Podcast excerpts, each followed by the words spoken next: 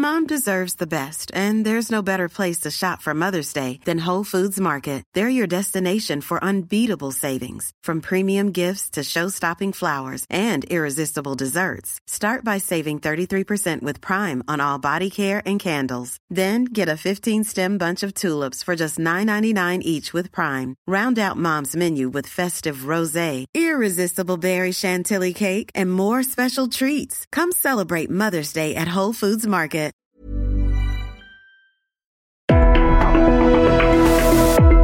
Hablando fuerte, una visión actual del mundo laboral. Con Pedro Aces. Queridos amigos, muy buenas noches. Qué gusto me da saludarlos hoy lunes, cuando son las nueve de la noche con un minuto y ya estamos aquí en este su programa consentido, hablando fuerte. Y yo soy su amigo Pedro Aces, transmitiendo en vivo desde la Ciudad de México. Saludo a todos los que nos escuchan por las estaciones de la mejor cadena radiofónica de México, el Heraldo Radio y por supuesto también a todos aquellos que nos escuchan a través de las plataformas digitales. Estamos muy contentos hoy de escuchar al maestro Paul Anca al abrir nuestro programa y saludo y agradezco a todo el equipo en cabina, Ángel Arellano en producción, a Ulises Villalpando en operación, Gustavo Martínez en ingeniería.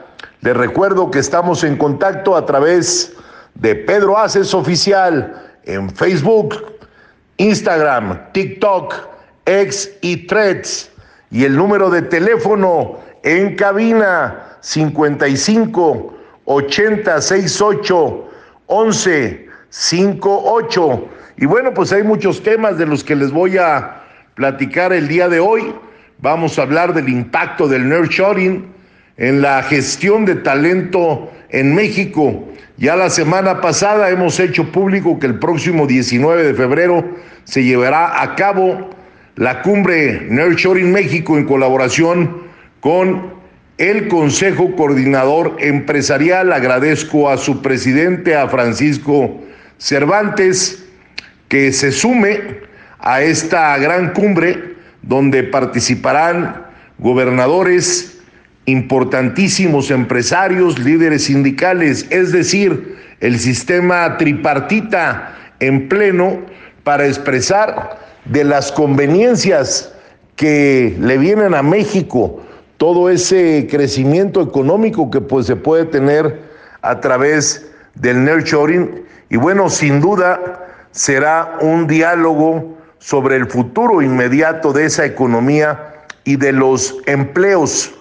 sin duda, queridos amigos, es un evento sin precedentes con la participación de todos aquellos que van a, estar presentes. También van a estar eh, legisladores, senadores, diputados, secretarios de Estado, académicos.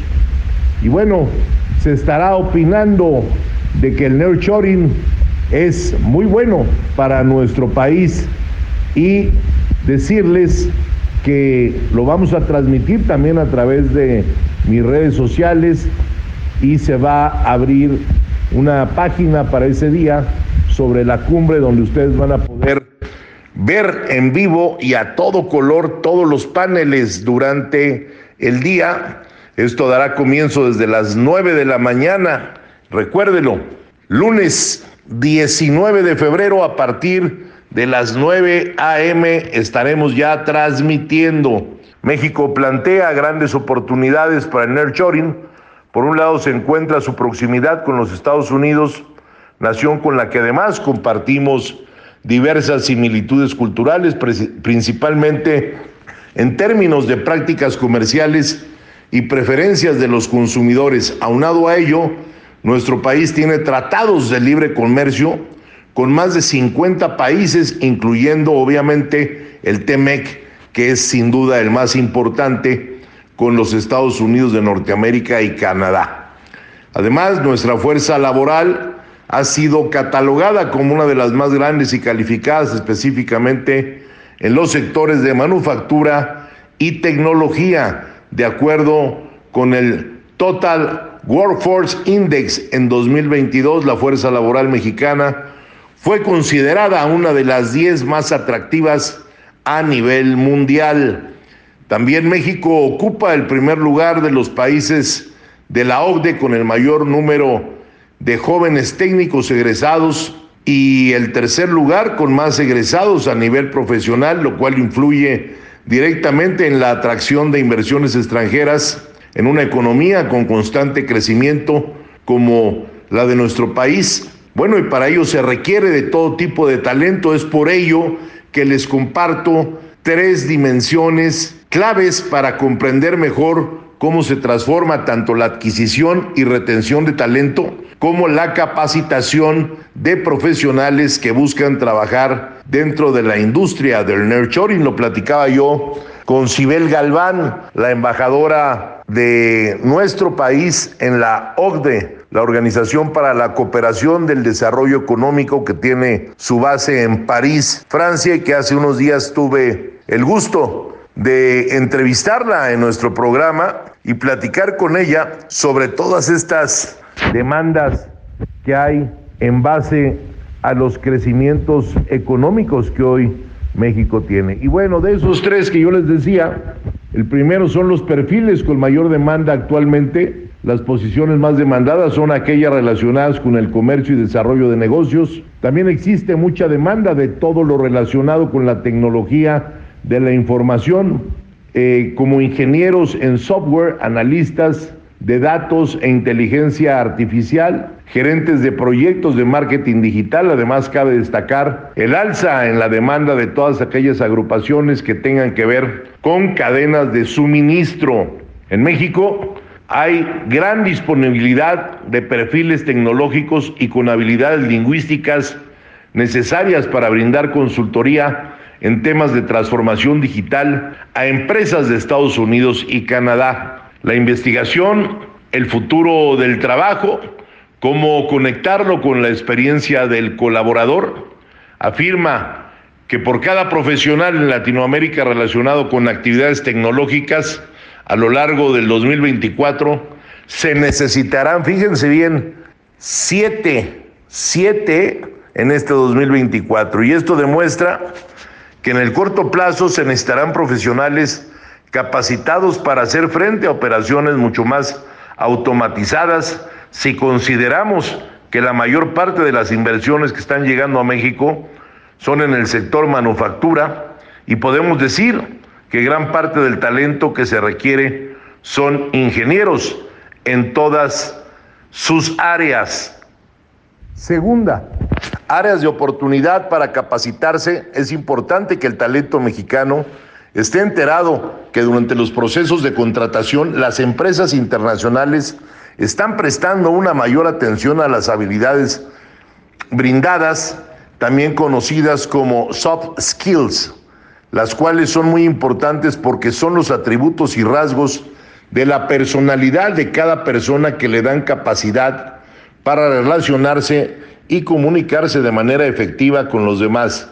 Con el nurturing existe la posibilidad de que tu equipo de trabajo no se encuentre directamente en México y que te veas en la necesidad de interactuar con personas de distintos países, lo cual representa diferentes contextos culturales y habilidades de comunicación y asertividad.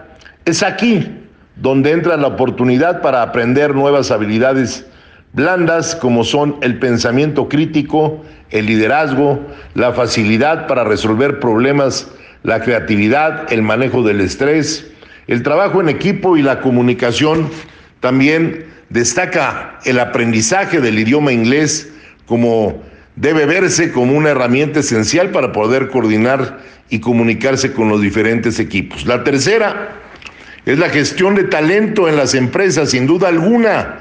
Las empresas internacionales a su llegada a México invertirán en todo tipo de programas de capacitación y desarrollo con la finalidad de impulsar a su fuerza laboral para que adquiera nuevas habilidades y se mantenga relevante en su área de trabajo. Asimismo, continuarán priorizando la diversidad, la equidad y la inclusión para reflejar el creciente mercado globalizado y adquirir nuevo talento desde todas las esferas de la sociedad. También antepondrán cada vez más el bienestar y la salud mental de sus empleados a través de múltiples beneficios como programas de salud y bienestar, iniciativas del equilibrio entre el trabajo y la vida personal de cada individuo, la flexibilidad laboral y recursos para el manejo del estrés.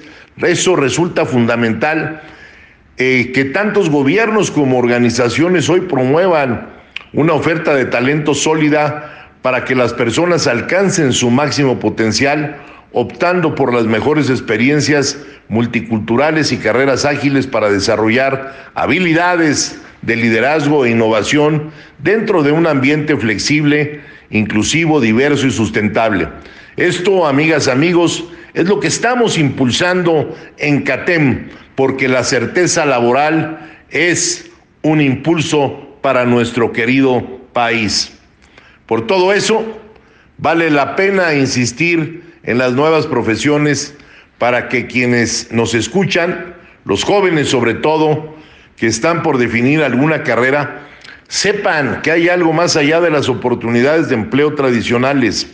El talento especializado es cada vez más buscado por las empresas, pues los planes de digitalización están impulsando la creación de nuevos roles para hacer frente a los avances de diversas tecnologías, tan solo con la inteligencia artificial. Fíjense bien, se estima que los perfiles profesionales requeridos cambiarán hasta el 65%. La digitalización de las empresas está impulsando la nueva creación de nuevas profesiones que hace 20 años hubiesen sido un buen elemento, una película de ciencia ficción, así lo llamarían, porque pues porque la ciencia y la tecnología avanzan no día a día, sino minuto a minuto. Y de acuerdo con el mapa de profesiones digitales, son cerca de 60 los puestos de trabajo relacionados con el entorno tecnológico que ya cuenta con una alta demanda y con una oferta salarial que oscila entre 35 mil y 300 mil pesos mensuales a cada individuo. O sea, son salarios altos y vale mucho la pena que escuchen. Ahorita se los voy a, a decir uno por uno para que me hagan favor de ponerme atención todos los jóvenes que me estén escuchando, ¿no? Eh, la inteligencia artificial parece que no va a dejar ninguna posesión inalterada cuando además la competitividad de las empresas y profesionales se basa en las capacidades y competencias digitales y eso hace que pues más conviene hablar de talento digital, ya que el crecimiento de estos nuevos puestos de trabajo se ha centrado en 12 campos. Entre esas áreas, las profesiones digitales más destacadas son las siguientes. Uno, responsable de transformación digital, perfil directivo encargado de diseñar e implementar las estrategias de transformación digital de la empresa planificando la arquitectura, la tecnología y las diferentes hojas de ruta de los proyectos digitales en las áreas funcionales de la organización. Dos, especialista en inteligencia artificial generativa. Él se encarga de investigar, desarrollar y aplicar técnicas de inteligencia artificial generativa para crear modelos que son capaces de desarrollar contenido original y creativo. Estos modelos pueden incluir generadores de texto, imágenes, música y otro tipo de datos. Tres, el especialista en People Analytics, perfil técnico con la misión de recopilar, analizar y visualizar datos relacionados con los empleos, esto con la finalidad de identificar patrones y tendencias a través de análisis avanzados que permitan obtener información acerca de la organización y así apoyar estrategias de optimización y eficiencia en la toma de decisiones relacionadas siempre con la gestión del capital humano.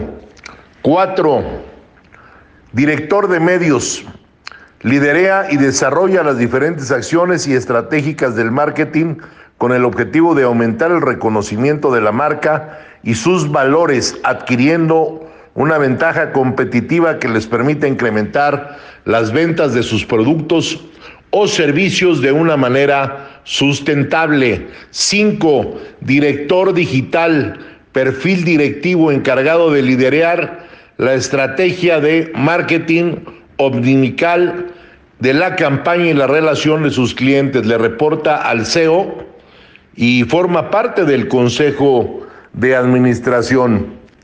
6. Director de Omnicanal es el responsable de elaborar la estrategia multicanal de la empresa con el propósito de potenciar las ventas y fortalecer la fidelidad del cliente. Delimita las áreas de oportunidad para diversos canales, incluyendo el entorno digital, y establece la visión del marco estratégico, así como las soluciones específicas necesarias para abordar los desafíos comerciales identificados y sobre todo satisfacer las necesidades particulares de los consumidores y de marketing. Siete, analista de inteligencia de negocios, perfil altamente especializado con la misión de combinar el análisis de negocio, la minería, la visualización de datos junto al uso de explotación de herramientas e infraestructura para datos para apoyar a la empresa a tomar el data driven. 8. Ingeniero en datos. Su misión es diseñar, construir y mantener la infraestructura de datos necesaria para el procesamiento, almacenamiento y análisis eficiente de grandes volúmenes de datos con una organización. Su principal objetivo es garantizar la disponibilidad y calidad de los datos, así como la optimización de los flujos de datos para satisfacer aquellas necesidades de la empresa en términos de análisis, tomas de decisiones, desarrollo de productos basados en los datos. Nueve, ingeniero de BOPS. Su función es acelerar el ciclo de vida del desarrollo del software y proporcionar una entrega continua de máxima calidad, trabajar en crear infraestructuras que automaticen y monitoreen todos los pasos de la construcción del software, desde la integración, las pruebas, el despliegue hasta la implementación y la administración de la infraestructura. 10. Arquitecto de la nube es el perfil técnico altamente especializado encargado de asegurar que los sistemas en la nube de la compañía funcionen correctamente. Esto implica desarrollar diseños de aplicaciones de la nube e implementarlos y siempre supervisar su mantenimiento. 11. Director de Compliance en, en Inteligencia Artificial es el encargado de garantizar que los sistemas de inteligencia artificial utilizados en su entorno legal cumplan con los estándares éticos y legales. 12. Ingeniero de protección de información. Su misión es aportar una perspectiva altamente técnica a las habilidades convencionales de protección de datos y seguridad de la información, maximizando la capacidad para mitigar los riesgos asociados con la digitalización se destaca por su habilidad para integrar la tecnología en los procesos de seguridad y privacidad desde el comienzo de cualquier proyecto. Tan solo el impacto de la inteligencia artificial en el trabajo implica un cambio del 65% en las competencias esenciales para los empleados de acuerdo con una investigación de LinkedIn Hoy los trabajadores están conscientes de que este cambio, según el estudio Esperanzas y Miedos de la Fuerza Laboral 2023 de PwC, el 63% de los empleados en México reconoce que las habilidades requeridas para el puesto laboral cambiarán significativamente con la adopción de la tecnología. El 71% de los encuestados asegura que es un contexto de automatización necesario, que se ocupa para ello un entrenamiento especial y sobre todo la confianza que posee el talento de recibir esa capacitación adecuada, pues ya ahora es una oportunidad para que las empresas empiecen a satisfacer una de las expectativas más importantes del talento. Pero la fuerza laboral tiene confianza en que las empresas apostarán por el desarrollo de habilidades, lo que se traduce en una perspectiva positiva frente a la implementación de nuevas tecnologías en el trabajo. El 34% de los trabajadores de México opina que la digitalización aumentará su productividad y de ello yo seguro estoy. Bueno, ¿y cómo están mi querido Carlos, mi querida Nancy? Qué gusto saludarlos el día de hoy. Antes de irnos a un corte comercial, este, porque me interesa tanto y me motiva tanto lo de la inteligencia artificial, que ni me acordé que estaban aquí conmigo Nancy y Carlos. Muchas gracias, senador. Pues sí, aquí seguimos en vivo eh, desde la Ciudad de México. Qué importante eh, lo que está usted comentando, un poco relacionado con eh, pues todo lo que implica eh, el comercio, la productividad del día de hoy, el nearshoring y la inteligencia artificial son dos de las cosas que ahorita pues nos tenemos que adaptar, Nancy, tenemos que estar preparados y sobre todo en el entorno laboral. Hace apenas unos días la Organización Internacional del Trabajo eh, presentó un reporte donde pues sí habla de un impacto de estas eh, de la inteligencia sobre sobre todo de la inteligencia artificial sobre todo en el mundo.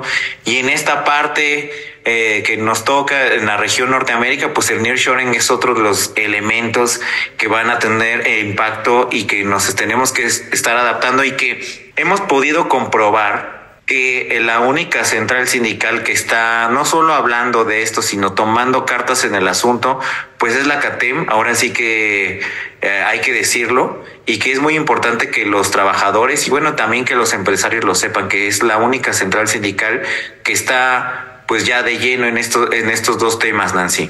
Así es, y fíjate que una parte, senador, muchas gracias. Eh, la, la, situación está en que no nada más son los trabajadores los que se tienen que adaptar, no solamente ellos son los que se tienen que preparar, sino también las organizaciones, ¿no? Digo, hay una tendencia actual dentro del mundo de la comunicación organizacional, de la organización como tal, que se quiere transformar y plantear que pues estas organizaciones, las empresas, eh, las hacen las personas y por lo tanto podrían considerarse como un ser vivo con necesidades cambiantes. Y claro, la inteligencia artificial y este uso de, tecnologías, como bien dice el senador, que van cambiando por minuto, pues tendrían que ser obligatorios como una, para hacer una revisión, ¿no? Eh, las organizaciones pues están operando radicalmente distinto a, a como lo hacían hace 10 años, ¿no? Entonces de ahí es la necesidad que han planteado los expertos de un nuevo modelo organizacional para precisamente hacer frente a estos cambios, ¿no? Y, una de las cosas que recomiendan, Carlos, es la agilidad, ¿no? Como que romper esas estructuras jerárquicas, encaminarse a modelos centrados en el trabajo en equipo, eh, entender las, las capacidades y las herramientas diferentes que tiene cada elemento de ese equipo para poder competir y, ganar en el actual eh, entorno empresarial, ¿no? Así es, este tema de la agilidad es muy importante en cualquier organización, ¿no?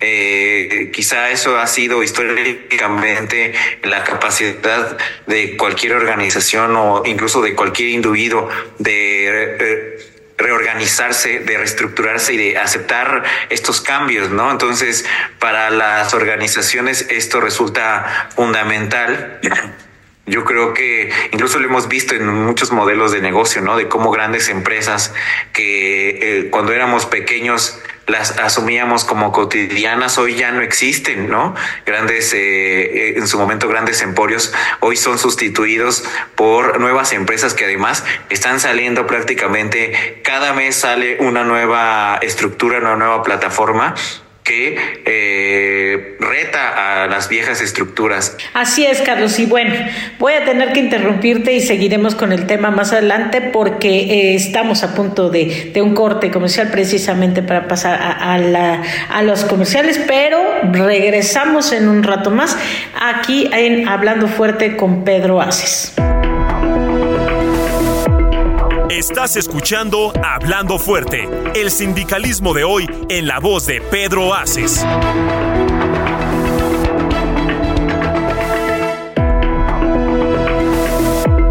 Esto es Hablando Fuerte con Pedro. I'm Sandra, and I'm just the professional your small business was looking for. But you didn't hire me because you didn't use LinkedIn jobs. LinkedIn has professionals you can't find anywhere else, including those who aren't actively looking for a new job but might be open to the perfect role, like me. In a given month, over 70% of LinkedIn users don't visit other leading job sites. So if you're not looking on LinkedIn, you'll miss out on great candidates like Sandra. Start hiring professionals like a professional. Post your free job on linkedin.com/people today. Continuamos.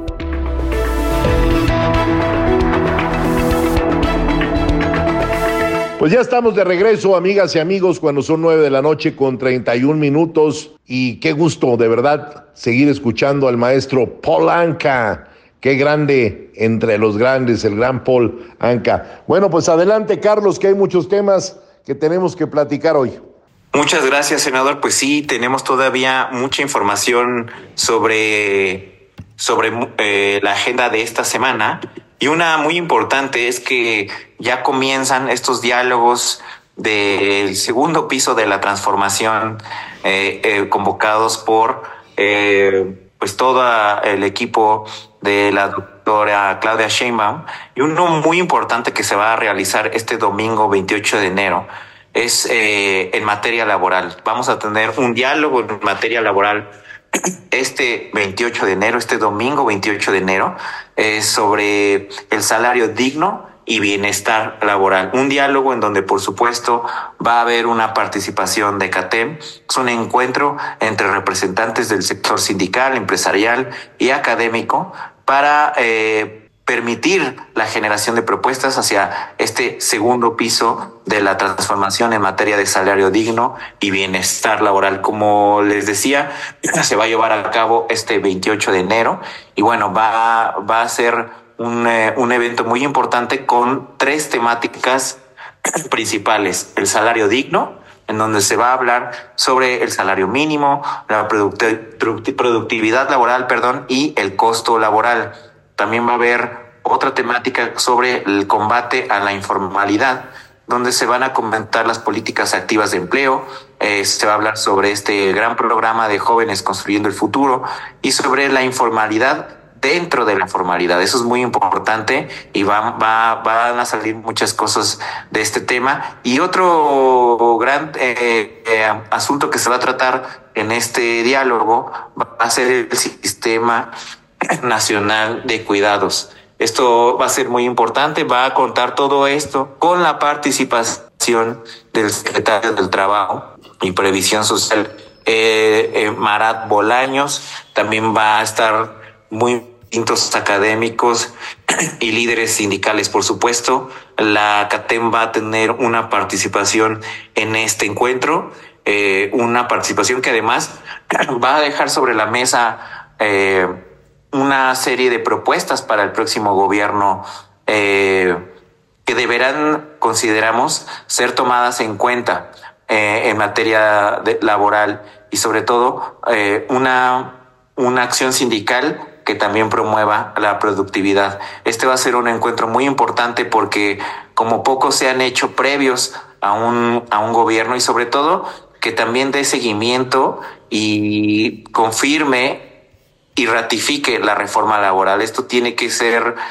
muy importante porque no se puede iniciar esto sin tomar en cuenta este, este, estas grandes bases que impuso la reforma laboral y que en el próximo gobierno estamos seguros que van a continuar y como bien se llama este diálogo, va a ser un segundo piso para esta transformación que por lo menos Nancy, senador, estimado auditorio, lo laboral no, no hay, no hay queja, no hay señalamiento, ha sido un sexenio, hay que decirlo, casi y pulcro y que ha habido una unanimidad en torno a las decisiones en materia laboral.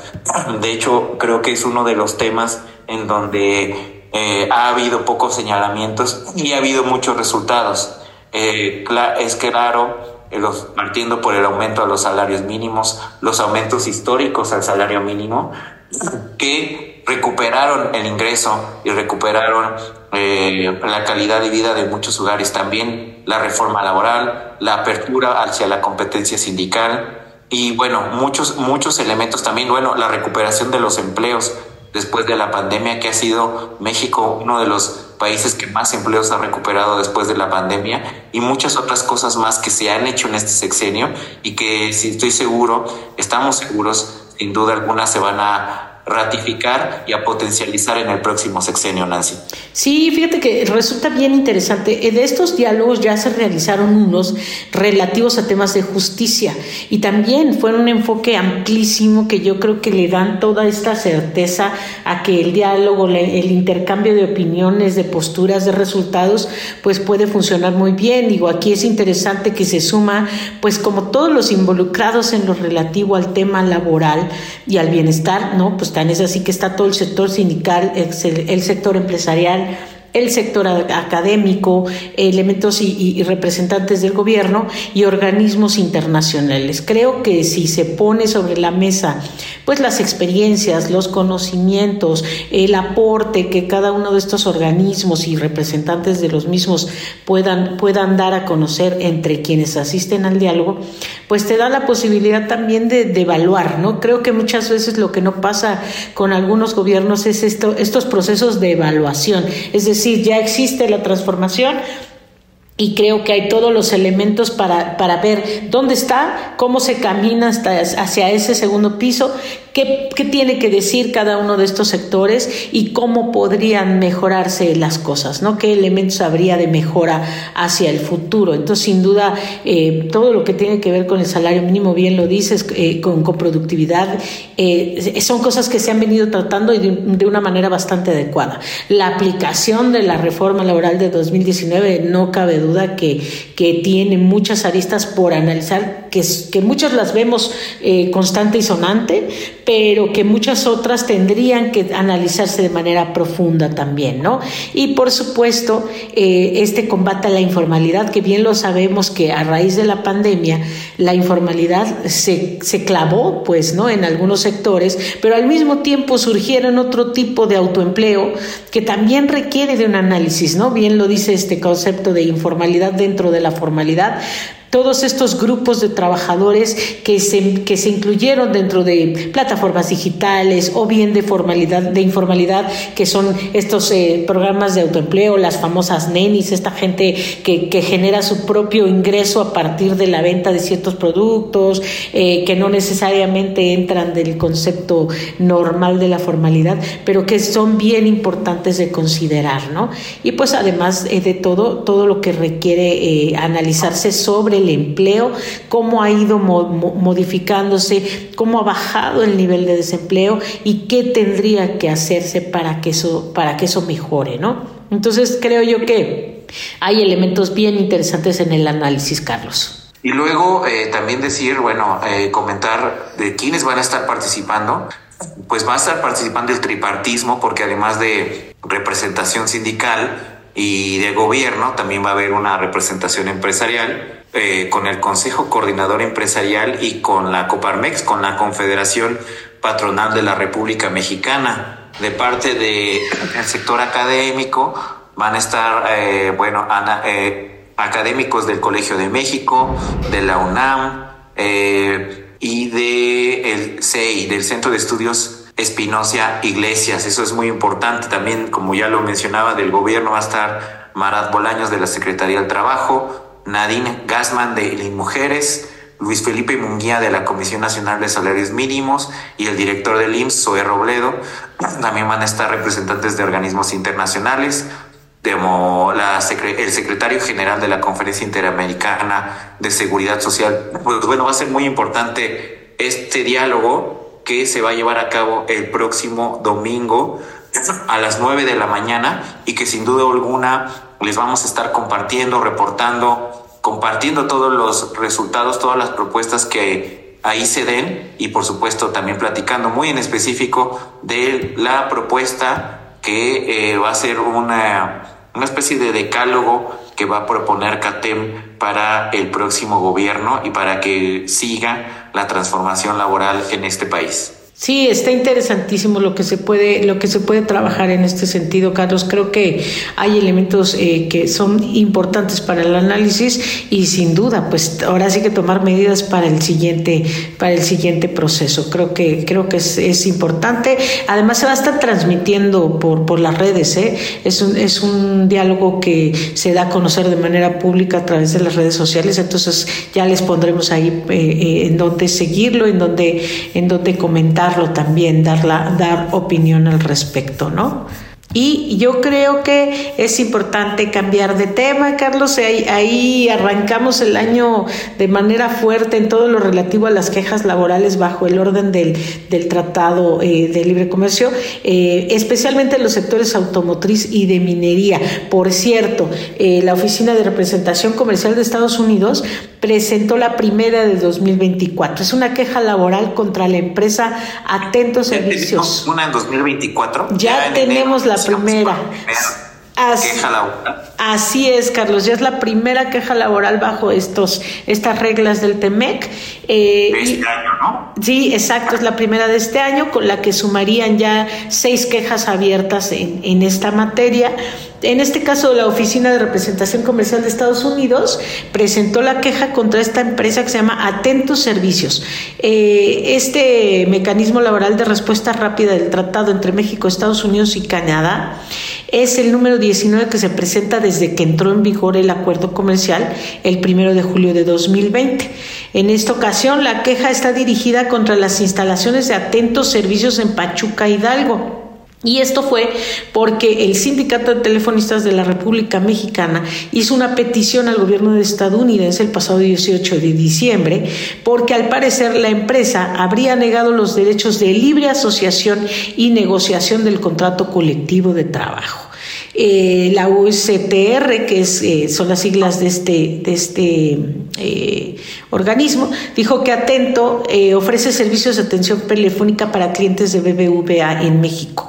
Y la titular dice que el gobierno estadounidense se va a asegurar de que los trabajadores puedan seleccionar libremente el sindicato de su preferencia sin que se comprometan sus trabajos ni las condiciones laborales. Y esto, pues lo sabemos, Carlos, está también en conjunción con la libertad sindical que CATEM promueve todo el tiempo, que el senador eh, siempre menciona en todos sus, en todos sus discursos y en, sus posturas, ¿no?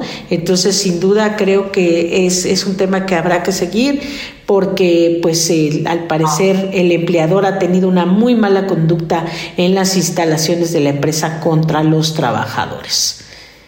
Y bueno, esta es la queja número 19 eh, de y qué importante es que se da eh, iniciando este, este año.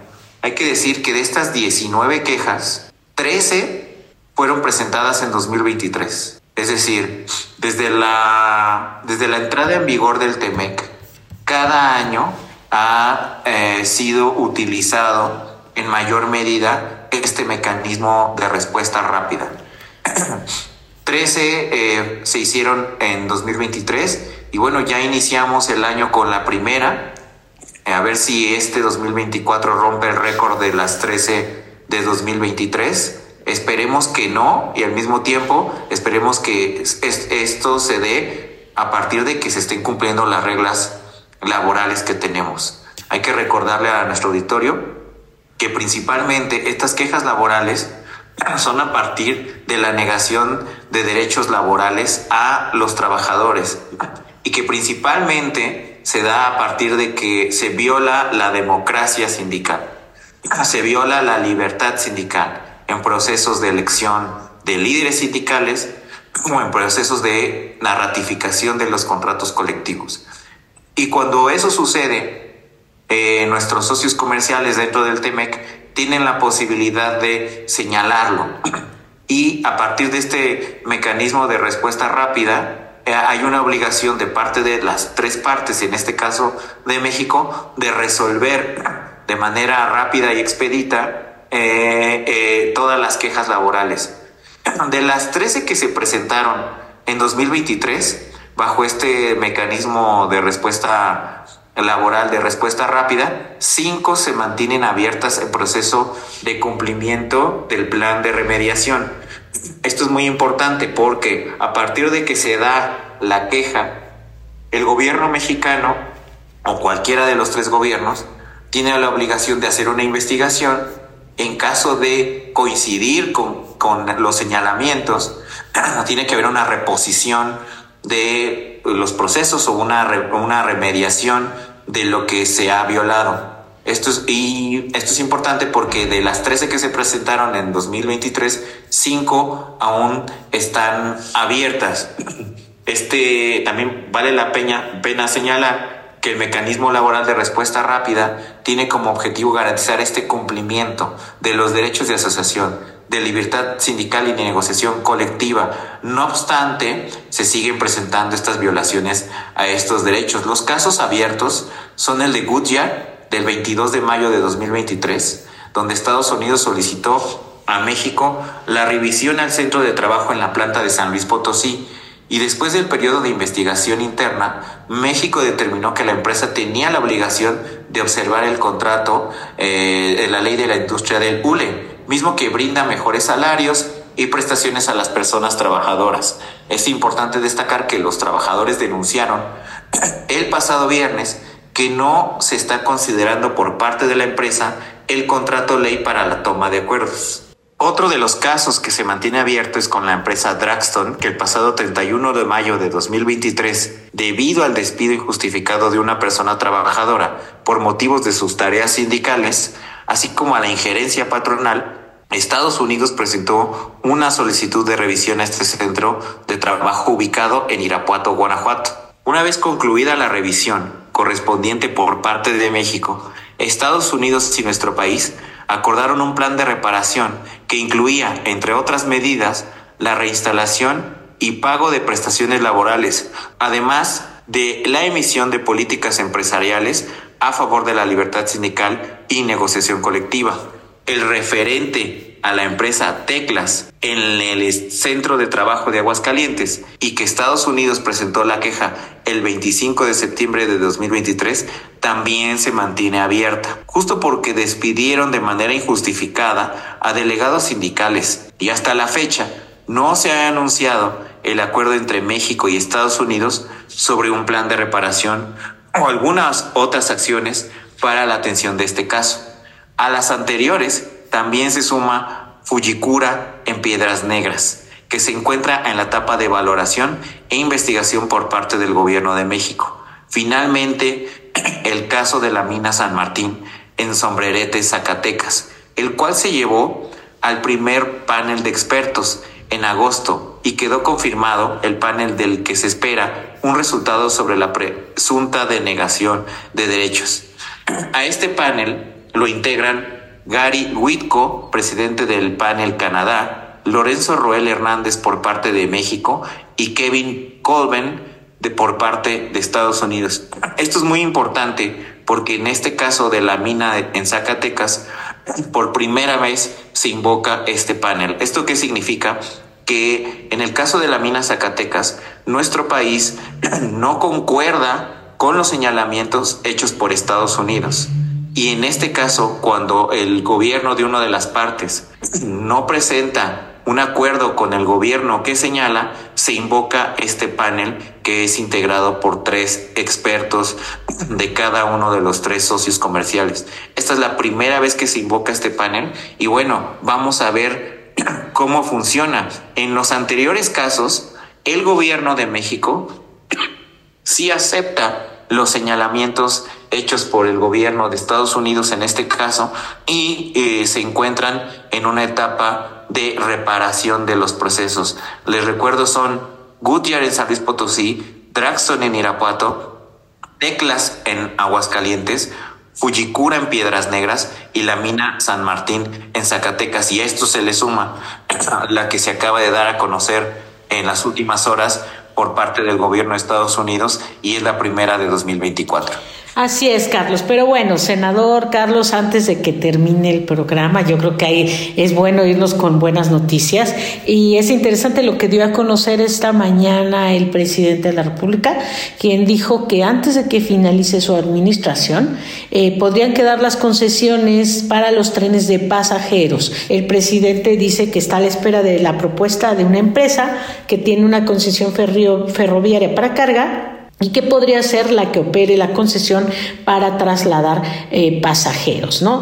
Ya dice que ha estado en pláticas con el gobernador Mauricio Curi González eh, para que este tren de pasajeros pueda ser una realidad y que bueno esta esta empresa pues estaría que planteando lo de eh, la concesión para el tren de cargas y con ello el tren de pasajeros, ¿no?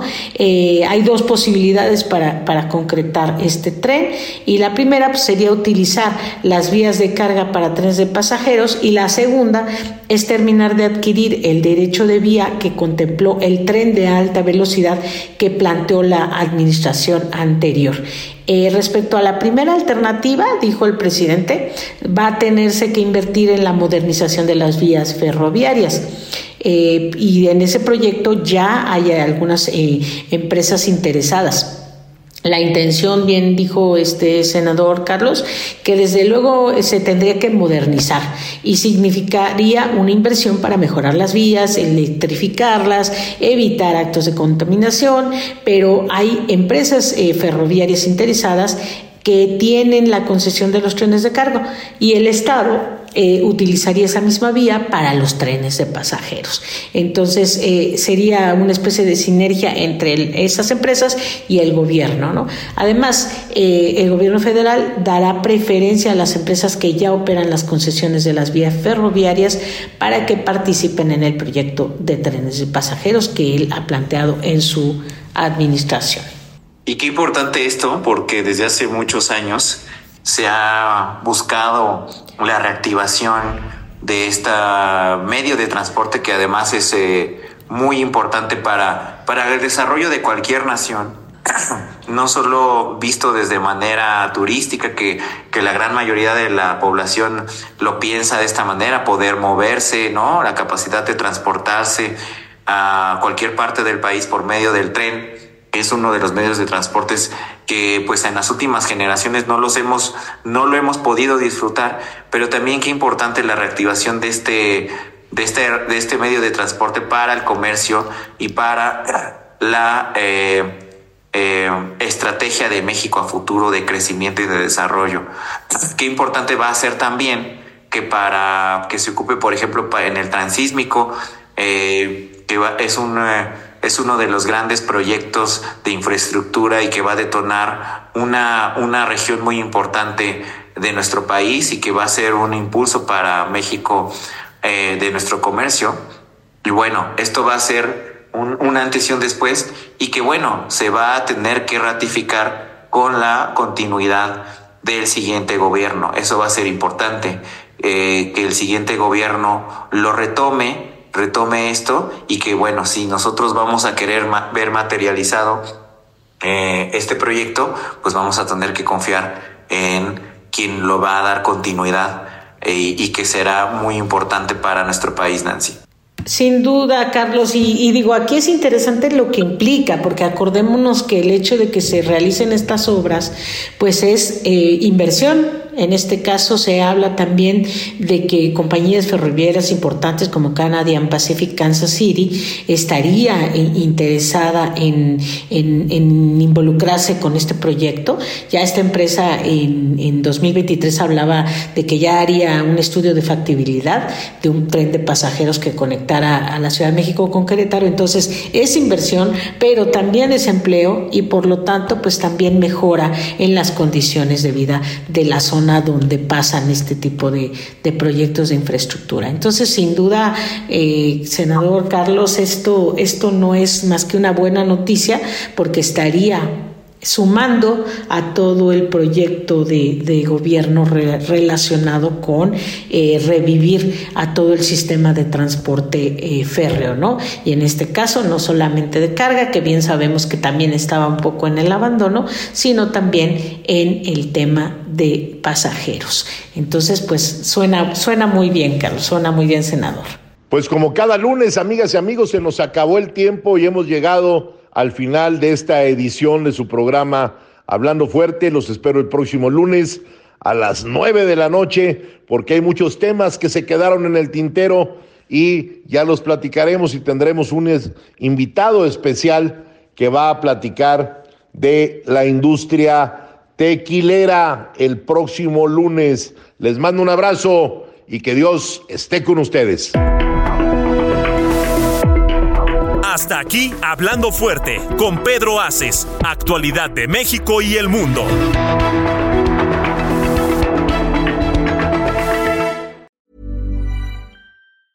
Mom deserves the best, and there's no better place to shop for Mother's Day than Whole Foods Market. They're your destination for unbeatable savings, from premium gifts to show-stopping flowers and irresistible desserts. Start by saving 33% with Prime on all body care and candles. Then get a 15-stem bunch of tulips for just $9.99 each with Prime. Round out Mom's menu with festive rosé, irresistible berry chantilly cake, and more special treats. Come celebrate Mother's Day at Whole Foods Market.